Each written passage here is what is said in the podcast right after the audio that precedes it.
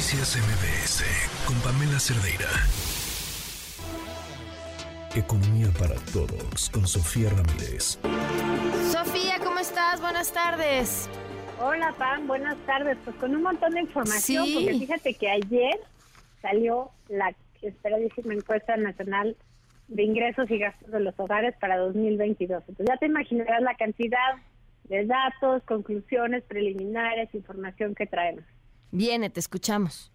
A ver, primero que nada, vámonos con la parte bonita. Hemos escuchado los noticias de todo el día, eh, prácticamente en todos los canales, por supuesto en la mañanera, que el ingreso de las familias mexicanas ha venido aumentando, sobre todo en la comparación eh, 2018-2022. Ahora, hay que tomar esto, por supuesto, como una buena noticia, sin duda, pero uno, hay que asignar las responsabilidades de eh, lo bueno y de lo malo a quien corresponde. Primero que nada, pues obviamente tiene que ver con el crecimiento económico, el que haya un mercado laboral más sólido, por un lado, digamos que nuestro crecimiento económico tan vinculado al crecimiento de Estados Unidos, a la posición geográfica relativa, al acuerdo comercial, digamos, creo que tenemos todos los elementos que repasamos semana a semana que nos han llevado a una recuperación de los últimos dos años, primero en las manufacturas, en la relación con el comercio exterior, y luego en la parte de los servicios desde hace prácticamente un año, y además, pues recordemos que 60% de nuestra economía está depositada en estos servicios, entonces, pues ahí tenemos un componente muy importante. que sí es parte de la responsabilidad del gobierno en todo esto? Bueno, pues la responsabilidad digamos, en términos macroeconómicos de las finanzas públicas. Y quiero destacar que sea en términos macroeconómicos, porque entre las cosas que están saliendo muy mal, y ahorita voy a esa parte, es con la asignación del gasto público, en concreto en lo que tiene que ver con los programas sociales y los megaproyectos, que son dos temas que hemos tocado en otro momento, pero que ahorita voy a entrar un poquito más a profundidad. Eso respecto a por qué hay más ingresos. Hay un tercer elemento que son, digamos, las... Eh, las condiciones institucionales que habitan en México, que es por un lado un banco central, eh, el Banco de México autónomo, que le da pues estabilidad a la moneda, que le permite tener una política monetaria para controlar o por lo menos eh, acotar el avance de la inflación en lo que respecta a los precios subyacentes. Y bueno, pues por supuesto hay una agenda institucional que también es con responsabilidad del gobierno que es la propuesta del aumento sostenido de los salarios mínimos, que en el periodo 2018-2022 acumuló un incremento del 60% en términos reales, es decir, ya quitándole toda la parte de la inflación. Digamos que tenía un amplísimo margen para incrementar el salario mínimo, pues obviamente eso impactando a por lo menos 6 millones de familias, según los propios datos de la Secretaría del Trabajo. Hemos platicado pues cómo eso solo impacta, digamos, de manera directa al empleo formal que gana un salario mínimo, pero pues eh, obviamente eh, si a esto le sumas que tienes crecimiento económico, pues también hay un empuje hacia los salarios que no son formales, que son informales, y bueno, pues obviamente eso deviene en que en el último año, en los últimos dos años, perdón, del 2020 para acá, según los datos del ENIC, el ingreso laboral ha aumentado en 14%.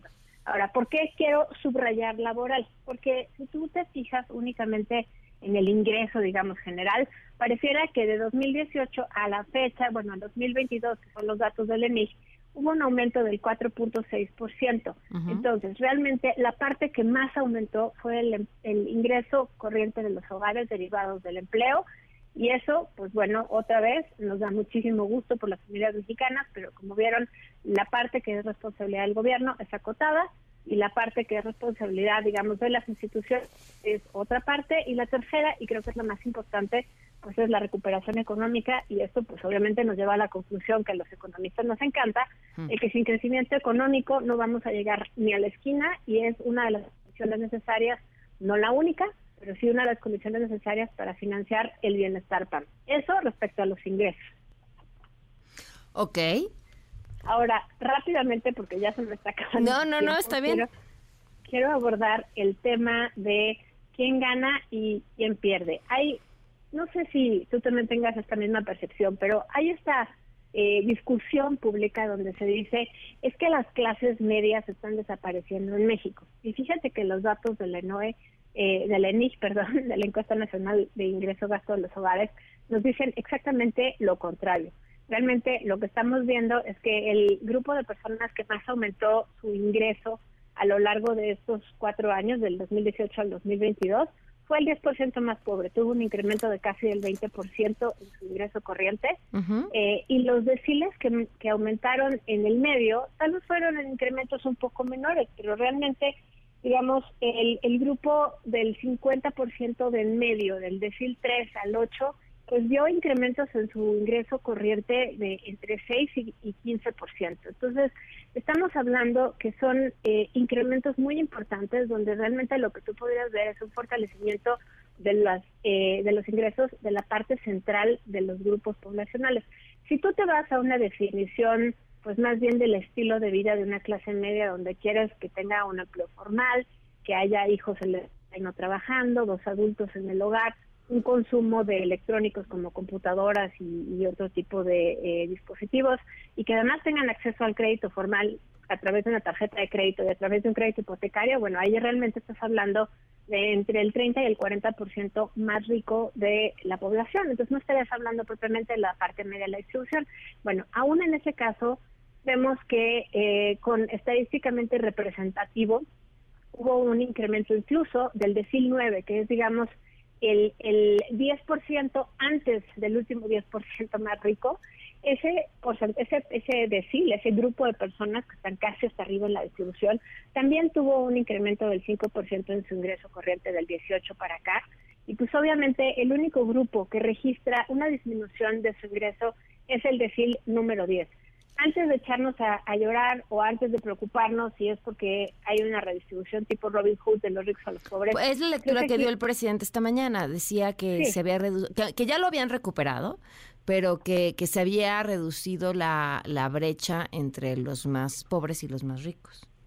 Esto es cierto, es cierto que se ha recuperado la brecha y ahorita te digo exactamente el porcentaje, pero mira, en 2018 el 10% más rico ganaba 19 veces lo que ganaba el 10% más pobre. Imagínate, es la relación de 1 a 19. En 2020, en 2022, el 10% más rico ganaba 15 veces más. Sigue siendo un montón, pero digamos que esa brecha se ha acotado. El tema es que la ENIG no es una encuesta que se haya diseñado, según eh, funcionarios del propio INEGI, para medir la riqueza de los más ricos, sino para medir la riqueza del grueso de la población. Mm. Y obviamente sabemos todos quienes transitamos en las ciudades de México que los eh, grupos poblacionales más acaudalados, pues obviamente tienen eh, alguna trabajadora del hogar, muchas veces no están en casa. Cuando llegan los encuestadores no necesariamente tienen acceso pues a esa persona que habita ahí y por lo tanto se sabe que hay una eh, hay un subreporte importante de sus ingresos.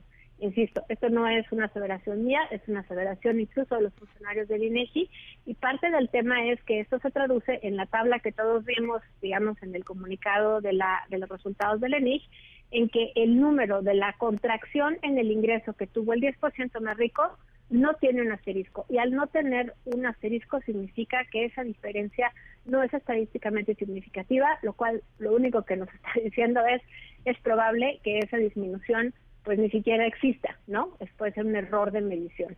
Entonces, pues con eso me quedo el día de hoy porque se me acaba el tiempo, pero quisiera regresar el martes con tema de brechas y con tema de estilo de vida y gastos porque creo que eso amerita un bloque por sí mismo. Bueno, pues ya estás. Gracias, Sofía. Noticias MBS con Pamela Cerdeira.